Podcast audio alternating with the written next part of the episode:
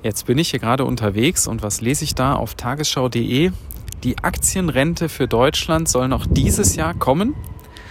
Alles klar, ich glaube, es wird Zeit für eine Podcast-Episode.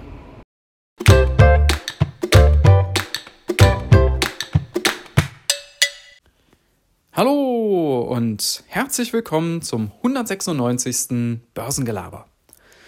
Ja, es ist offenbar demnächst soweit. Deutschland soll eine Aktienrente bekommen. Was bedeutet das?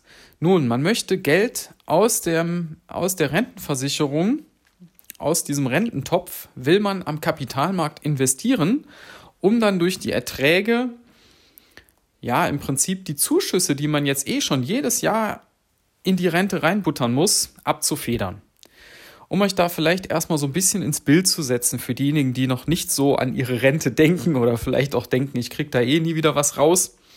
Es ist ja im Moment in Deutschland so. Jeder, der arbeitet, bezahlt einen gewissen Anteil seines Gehalts in die Rentenkasse ein. Und aus diesem Topf werden dann die alten Leute, die Rentner, bezahlt.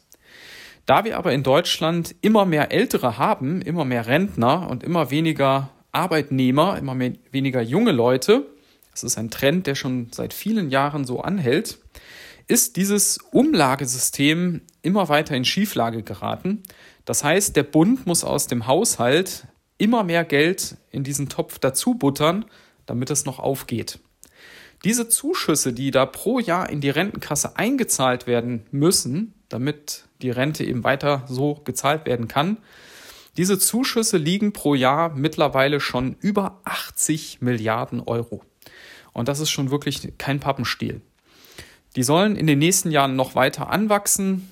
Äh, 2025 habe ich jetzt gerade noch gelesen, soll es schon an die 100 Milliarden sein. So, und das, so ein System, wo ich jedes Jahr zwei- bis dreistellige Milliardenbeträge zubuttern muss, dass das nicht nachhaltig sein kann, das wissen mittlerweile alle und deshalb muss da eben etwas getan werden. So, was will man jetzt tun? Man will dieses Jahr anfangen und zwar will man 10 Milliarden offenbar als ersten Schritt investieren am Kapitalmarkt. Wer soll das verwalten? Wahrscheinlich die Bundesbank. Halte ich grundsätzlich auch für keine verkehrte Idee. Das sind Banker, die kennen sich mit Finanzen aus.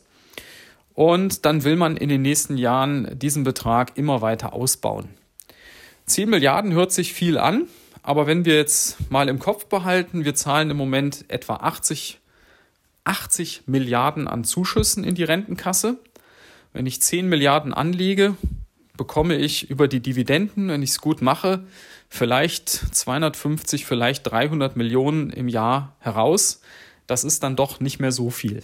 Ja, ähm, natürlich, wenn man es weiter ausstockt, über die Jahre kann sich da schon was entwickeln und man kann ja auch vielleicht das ein oder andere zwischendurch auch mal an gut gelaufenen Anteilen auch mal verkaufen. Also nur mal als Vergleich, in Norwegen, das wissen einige bestimmt von euch, da gibt es ja einen großen Staatsfonds, der erwirtschaftet im Jahr etwa 6% Rendite.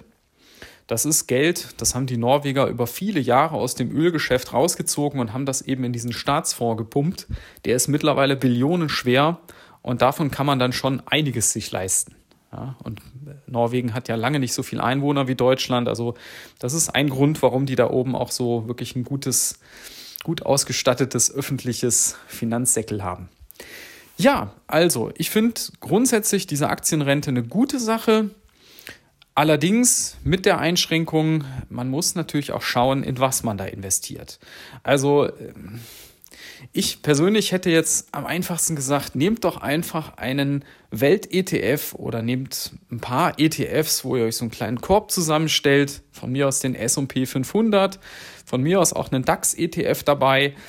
Und ähm, so ein bisschen aus, aus den einzelnen Regionen. Und dann hat man doch da schon einen guten Anfang mit geringen Kosten Kosten sind bei dem äh, Punkt ja auch äh, wichtig. Ja? Also wenn ihr mal bedenkt, die würden das jetzt in einen äh, Fonds investieren und dieser Fonds, der, der, der braucht im, im Jahr, kriegt der an Managementgebühr vielleicht ähm, anderthalb bis zwei Prozent. Äh, dann sind das schon einige Millionen, die da weggehen, nur um die Leute zu bezahlen, die das dort anlegen. Also die Kostenstruktur wird da meiner Meinung nach ganz, ganz wichtig sein, dass man da etwas findet, was möglichst günstig ist. Man kann jetzt natürlich auch hergehen und kann Einzelaktien da reinnehmen, vielleicht auch nur aus Einzelaktien, macht das Ganze aber nur wieder komplizierter. Ja? Also meiner Meinung nach wäre da ein ETF-Korb das einfachste. Einfach ein paar ETFs rein und loslegen. Ja, wir werden sehen, ob das jetzt wirklich dann auch so kommt. Es ist, wie gesagt, jetzt fest geplant. Die Meldung ging gestern nochmal rund. Also gestern im Hinblick auf, wann ich den Podcast aufnehme, also von eurer Zeit her letzte Woche dann. Und dann bin ich sehr gespannt, wann das Ganze kommt. In diesem Sinne wünsche ich euch einen schönen Resttag und bis dann. Ciao.